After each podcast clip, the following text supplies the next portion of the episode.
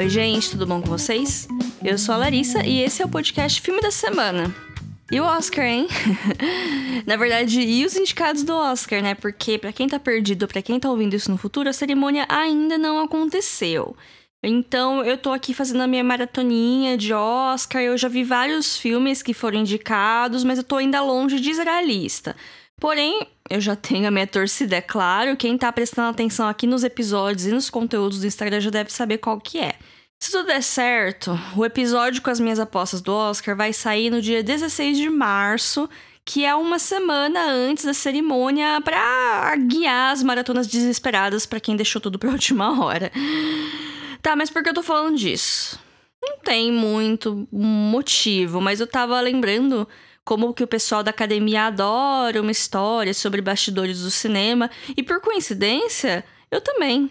Então resolvi fazer um episódio com dicas de três filmes completamente diferentes, cada um num streaming, mas dentro dessa temática de filmes sobre filmes que são feitos. Eu acho que dois dos filmes que eu vou falar aqui eu já comentei um pouco no passado, então eu vou começar pelo filme que eu acredito ser inédito dessa leva neste podcast, que é Era uma vez em Hollywood do Quentin Tarantino. É, sim, é eu tô meio que recomendando um filme do Tarantino aqui, em pleno ano de 2022, mas enfim, né? Pior que eu gostava muito dele. E foi por causa de Bastardos Inglórios que eu assisti na época do lançamento, né? Que eu acabei me desprendendo dos preconceitos que eu tinha com o uso de violência no cinema. Assim, eu ainda tenho problemas com esse tipo de escolha. Tem muito filme que até hoje eu tenho bloqueio e não consigo assistir por causa disso mas foi meio que o primeiro passo que eu dei mais de 10 anos atrás. Hoje tá um pouco demodé falar que é fã do diretor, eu mesma já perdi um pouco a paciência com ele. Eu não amo esse filme que eu vou falar aqui, mas eu considero ele interessante, ele tem coisas interessantes nele. Era uma vez em Hollywood, ele é um filme enorme e tem várias subtramas que são unidas por um tênue fio de narrativa que na verdade é uma grande desculpa para o diretor fazer a sua homenagem ao cinema, romantizar o passado e escrever a sua própria fanfic. O protagonista de tudo acaba sendo o personagem do Leonardo DiCaprio, que é um ator especializado em filmes de faroeste que está sofrendo um pouco porque a indústria tá um pouco saturada desse tipo de filme e ele não está conseguindo transicionar para outros gêneros. E também temos o melhor amigo dele e seu dublê, que é o Brad Pitt. Esse filme, ele precisa de um pouco de contexto para vocês não ficarem perdidos. Ele se passa em 1969, numa época que Hollywood, como uma indústria, estava passando por mudanças. A era de ouro estava acabando e nem todo mundo estava transicionando bem para os outros gêneros que estavam surgindo. A TV, ela estava em ascensão, assim como as produções feitas para TV, mas ainda era vista como uma arte menor, como algo menos glamouroso do que o cinema. E também estava super na moda uns cultos mega estranho como o do Charles Manson que acabou assassinando a atriz Sharon Tate, que na época era casada com o Roman Polanski.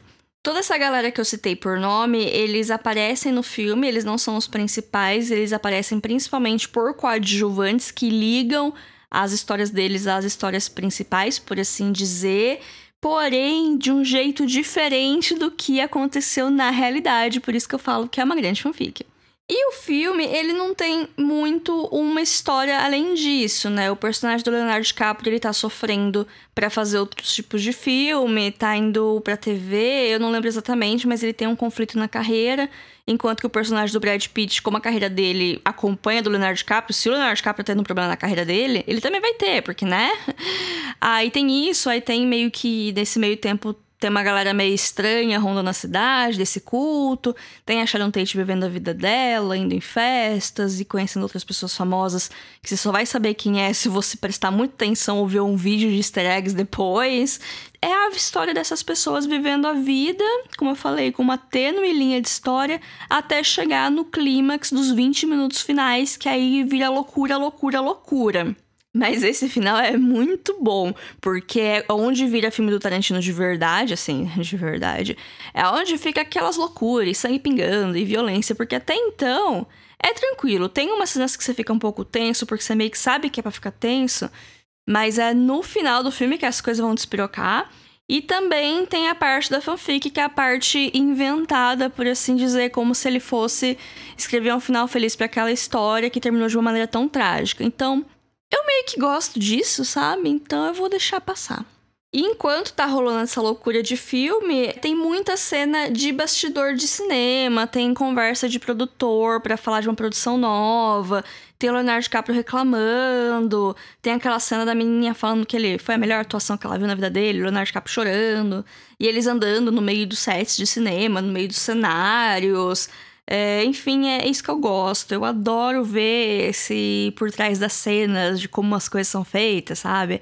Eu acho ótimo, acho muito divertido. E esse filme, ele entrega muitas homenagens, assim, ao cinema dessa época e às pessoas, personalidades do cinema dessa época.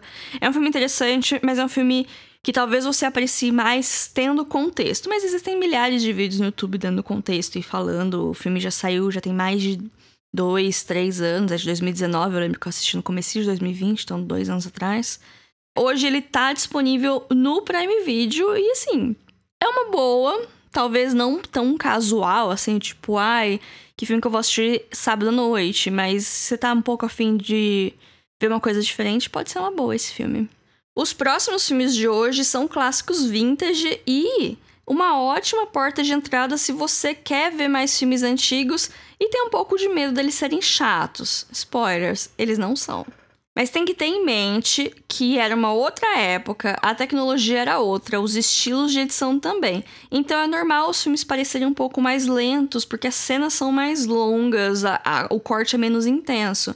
E o mundo era outro em questão de sociedade, mas também tem a parte da censura velada que acontecia em Hollywood até os anos 60, que também é conhecido como Código Reis.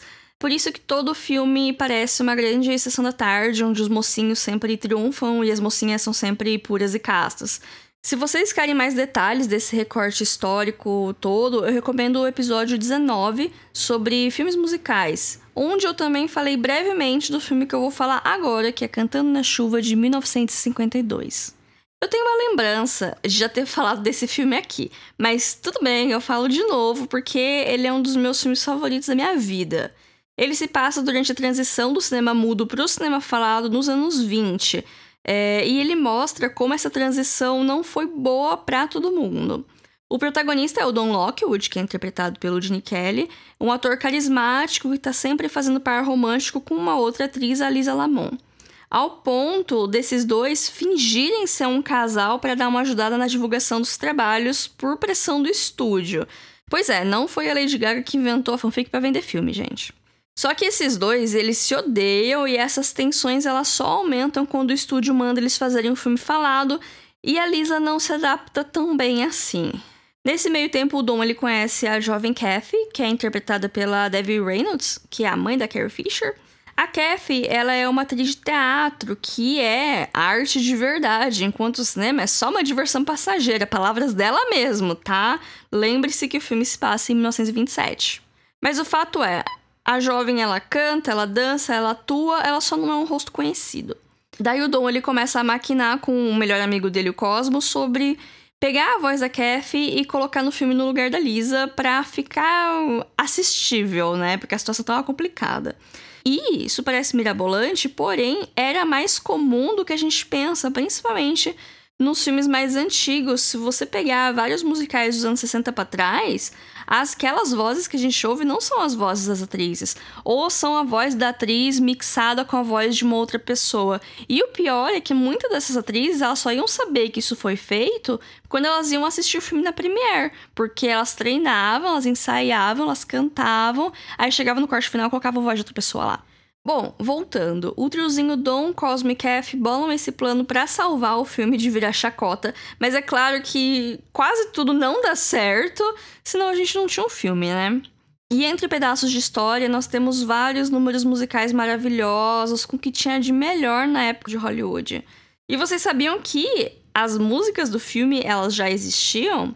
Salvo uma ou outra, todas as músicas que eles cantam, incluindo a música título, não foram compostas para esse filme, inclusive já aparecendo em outras obras anteriores.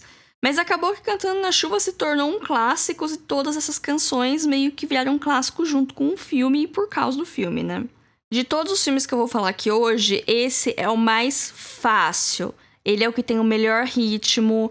Melhor história é debatível, mas é o filme mais fácil para você assistir se você não tá acostumado a ver filme antigo, se você não tá acostumado com filme musical.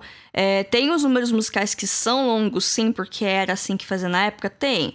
Isso pode ser um pouco difícil? Pode. Ele tem os créditos no começo do filme? Sim, porque antigamente era assim, então você dá o play lá no filme e espera uns minutos até o filme começar, porque não vai começar na hora. Mas mesmo assim, ele é um filme ágil. É, a história é muito legal, os números musicais são muito legais e não é nada muito complicado. Então eu recomendo demais Cantando na Chuva. Ele é um clássico por uma razão, sabe? E eu acho que todo mundo devia assistir, porque além de ser um clássico, é muito divertido. Ele tá disponível no HBO Max e também em outros lugares, assim, no Netflix, aluguel digital, mas na HBO tá mais fácil, né? A última indicação de hoje é Crepúsculo dos Deuses, de 1950. Um grande clássico que eu enrolei bastante para ver, mas valeu a pena. Esse é um daqueles filmes que já começa pelo fim. É, na primeira cena, a gente já presencia um crime, daí o filme volta alguns meses pra gente conhecer aquela galera e entender o que aconteceu. Mas a história é tão envolvente que eu esqueci do crime. Então, quando ele aconteceu lá no final, eu levei um susto. A gente vai acompanhar o Joe, que é um jovem que se mudou para Los Angeles sonhando com o sucesso de Hollywood. Ele é roteirista, ele tem uns contatos, mas até agora não, nada deu muito certo para ele, ao ponto de um pessoal do banco tá atrás do carro dele pra, pra dívida, né? Pra pegar o carro. E aí ele resolve fugir. Tipo, literalmente pegar o carro e fugir dessa galera. E meio que sai a esmo, e com isso ele acaba entrando para se esconder numa mansão que parecia abandonada, só que ela não tá abandonada. E ele acaba sendo convidado a entrar por engano, porque a dona da casa tá esperando o agente funerário para os preparativos do velório do chimpanzé de estimação dela que morreu. É, gente, é. Olha só como começa o filme. A dona da casa, no caso, é a Norma Desmond, que é uma antiga atriz que brilhou na época do cinema mudo, mas que não fez muito bem a transição para o cinema falado. Olha aí uma repetição do tema. É, eu poderia ter trazido o artista no primeiro bloco e aí hoje seria só filmes com essa temática da transição. Queimei pauta. Daqui dois anos eu volto reciclando ela, né? Enfim, o Joe reconhece a Norma, né? Ele olha para ela e fala: Ah, você não era aquela atriz? Ah, ela, ah, sou sim. Ele, ah, minha mãe gostava de você, meio que pra jogado, tipo, ah, olha como eu sou novo e você é velha. Não de propósito, mas é o que a cena sugere, né? Mas aí ela fica muito feliz quando descobre que ele é roteirista. Por quê? Ela tá querendo fazer o comeback dela. Ela quer ter a volta triunfal às telonas e ela já tem muitas ideias, ela tem os contatos e ela já tem um roteiro, mas ela quer alguém para revisar. E ele vê o roteiro e é um negócio escabroso, assim, mas ele meio que pensa: hum, isso aqui pode virar um job. Aí ele meio que convence ela a contratar ele para ser o roteirista dela. E aí ele acaba se mudando pra mansão dela e, e as coisas começam a desandar, porque, né, morar no trabalho não é bom. A Norma, ela vive no mundinho dela. Ela claramente tem alguma doença, é extremamente controladora, é difícil de lidar, ciumenta, possessiva, iludida. Ela recebe cartas dos fãs, que na verdade são escritos pelo mordomo, sabe? Ela acha que ela tá falando e não tá. É, é uma dinâmica bem estranha, assim. Um filme, ele é quase um filme de terror, se você parar pra pensar. E a situação ela vai ficando cada vez mais insustentável até chegar no clímax do final, que a gente já sabe como que vai ser, porque a gente viu o começo, né?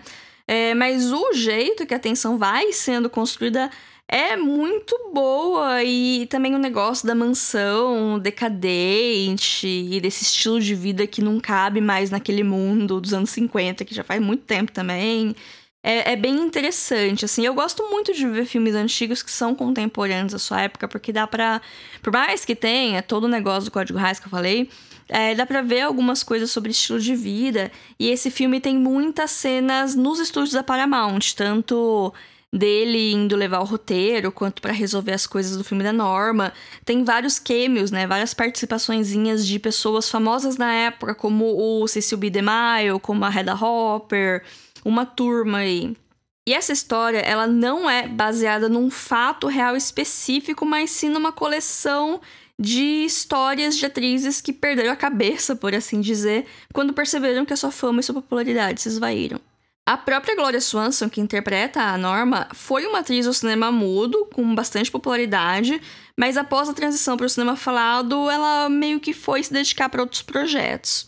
Crepúsculos dos Deuses é um clássico maravilhoso que eu recomendo para todo mundo. Ele não é um filme difícil também, ele é um pouco mais lento, principalmente nesse negócio de criar atenção e criar essa atmosfera incômoda, mas é belíssimo, assim, é um filme muito bem dirigido, os diálogos são muito bons, tá tudo muito bom nesse filme, ele é em preto e branco. E ele tá disponível no Telecine e na Globoplay, que em breve vão ser uma coisa só, né? Mas enfim, tá lá no Globoplay. E aí, gente, curtiram o episódio? Gostaram das recomendações de hoje? Comenta lá no nosso Instagram o que, você achou, que você já conhece esse filme, vocês gostam deles, cadê os fãs do Crepúsculo dos Deuses aqui? Comenta lá no nosso Instagram, o arroba. E a gente também tem um e-mail para contato, que é o podcast filmedasemana.gmail.com, que também é uma chave Pix, caso vocês queiram fazer qualquer colaboração de qualquer valor pra gente. E é isso. Até semana que vem. Tchau, tchau. Thank you.